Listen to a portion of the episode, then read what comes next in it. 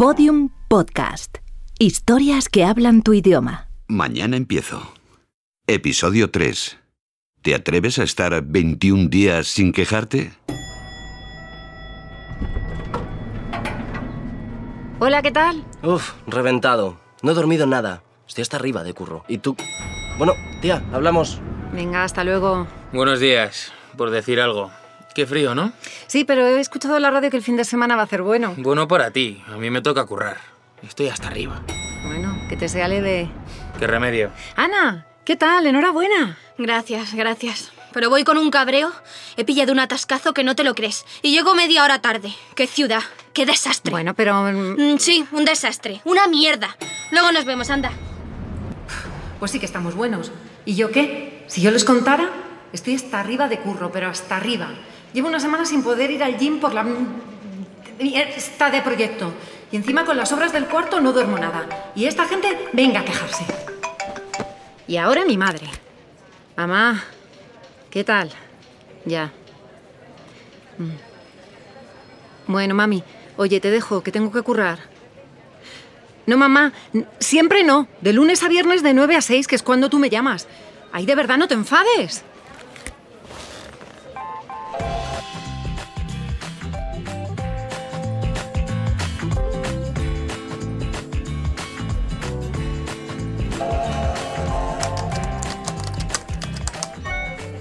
¿Te atreves a unirte al reto de 21 días sin quejas? Ahí va. Qué casualidad. Oye, Luis, ¿me puedes pasar el contacto de la psicóloga esa que me dijiste? Sí, dime. Isabel Serrano. Serrano. Del centro en positivo. ¿En positivo? En positivo, sí. Ah, que atiende por Skype.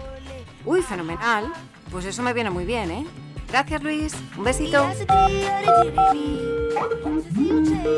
Isabel, hola. ¿Me ves bien? Sí. Vale, perfecto.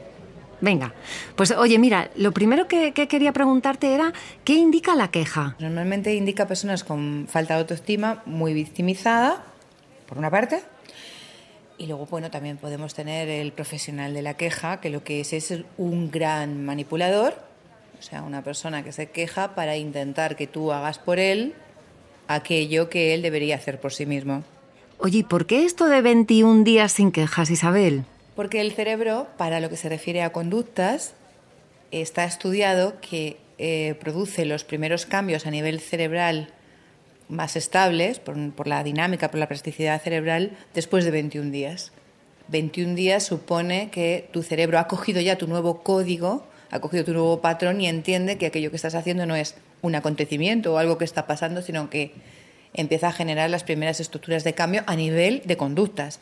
Luego, para cambiar un hábito, posiblemente necesitemos alrededor de 60 días. Imagino que estar todos estos días sin quejarse debe tener un montón de beneficios a todos los niveles. Beneficios muchísimos, la verdad. El primer beneficio que, mm, que yo le encuentro a estar 21 días sin quejar, el beneficio propio, es que no nos intoxicamos la mente.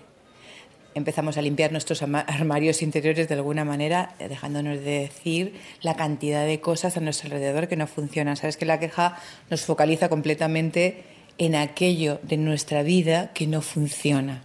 Y eso equivaldría internamente como a tener unos muebles viejos en medio del salón con los cuales nos golpeamos todo el tiempo. Entonces, es quitar esos mue- muebles viejos, es quitar toda esta focalización en lo que no funciona y dejarnos un poco de aire para poder dejar entrar pues, aquellas cosas de nuestra vida que se funcionan, aquellos aspectos más positivos.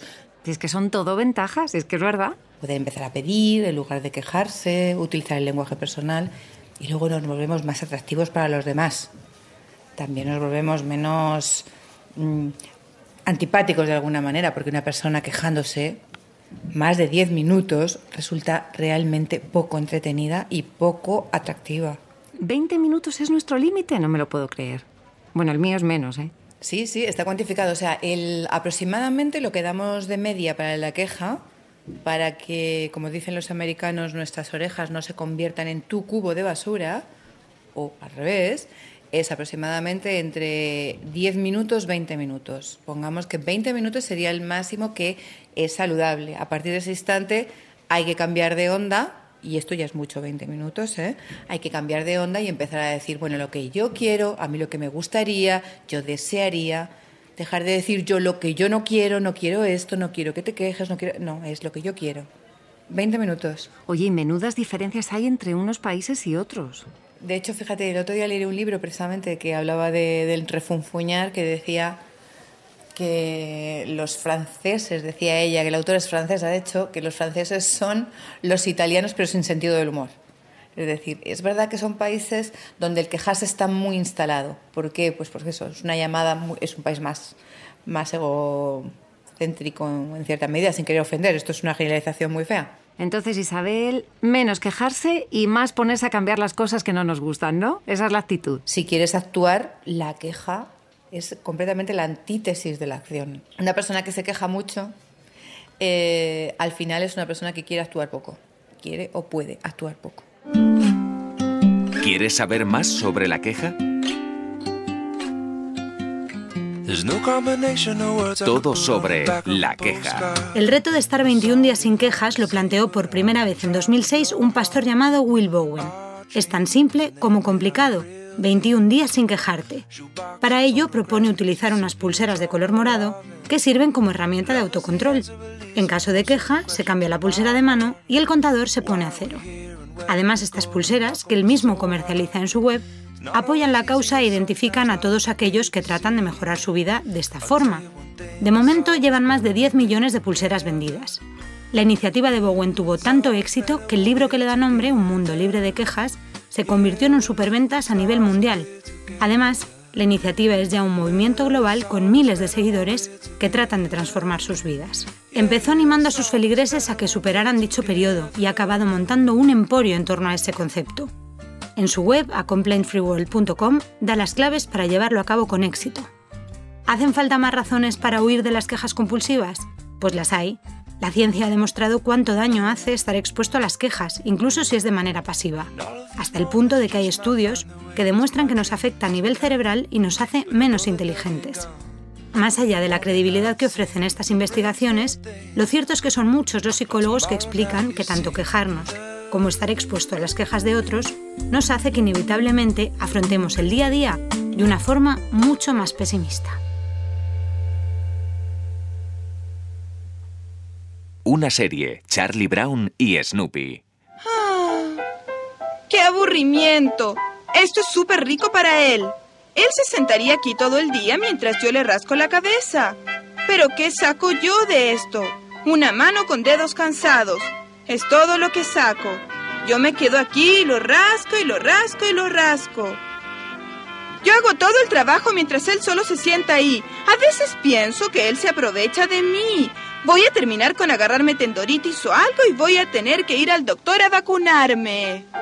Yo podría quedarme parado aquí hasta que mis dos brazos se cayeran, para lo que él se preocupa. ¡Qué horror! Un libro, Un mundo libre de quejas, de Will Bowen. Me quejo, luego existo. El hombre inventó el lenguaje para satisfacer su profunda necesidad de quejarse. Oda a un paisaje lejano de Eton College. Thomas Gray nos dice, la ignorancia es dicha. Conforme te conviertas en una persona libre de quejas, te iniciarás en la dicha de la ignorancia. Pasarás por la confusión de la transformación y llegarás a una verdadera dicha. Ahora mismo estás en la etapa de la incompetencia inconsciente. Ignoras que eres incompetente. No te das cuenta. Desconoces de cuánto te quejas. Eres incompetente. La incompetencia inconsciente es un estado del ser y un paso de la competencia. Es aquí donde todos empezamos. En la incompetencia inconsciente tienes mucho potencial, listo para crear grandes cosas para ti. Hay nuevos panoramas excitantes, listos para ser explorados. Lo único que debes tener es voluntad para obligarte a seguir las etapas restantes. Muchas personas le buscan tres pies al gato. Si los buscas, los encuentras. Si te quejas, tendrás más de qué quejarte. Es la ley de la atracción la que está en acción. Conforme vayas completando estas etapas, dejas atrás el quejarte y ya no le buscarás tres pies al gato. Tu vida se abrirá como una hermosa flor en primavera.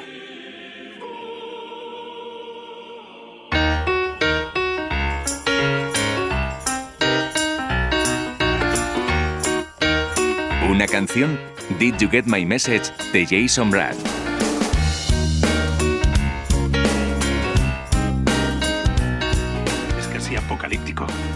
Pesar de este panfleto en el que se acusa a Kennedy de comunista y degenerado. La verdad es que no me parece para tanto, 21 días. Bueno, aunque sea por probar. Voy a cambiarme el reloj de mano cada vez que me quise, pero vamos, que me parece una chorrada. ¿Quién llama ahora? Todo el día sonando, de verdad que, que mi... Los asesores de la Casa Blanca El reloj. Llevar el desayuno. Ahí va, es verdad, que me toca llevar el desayuno. Pero si no tengo de nada en la nevera. El reloj otra vez. Pues no va a ser tanta chorrada esto, ¿eh? Bueno, venga, relax, que acabo de empezar. A ver, mañana camino al curro, compro algo y se acabó. Aunque verás, seguro que llueve y tengo que ir cargada con las bandejas y con mil historias. Mamá, ¿vienes al final a comer mañana? Pero vamos a ver, ¿no le he dicho que no puedo ir a comer mañana? Qué pesada, de verdad, qué mujer. No sé, al final te digo yo que se me da de sí el cierre del reloj. Bueno, mira, ya empiezo mañana. Mañana empiezo.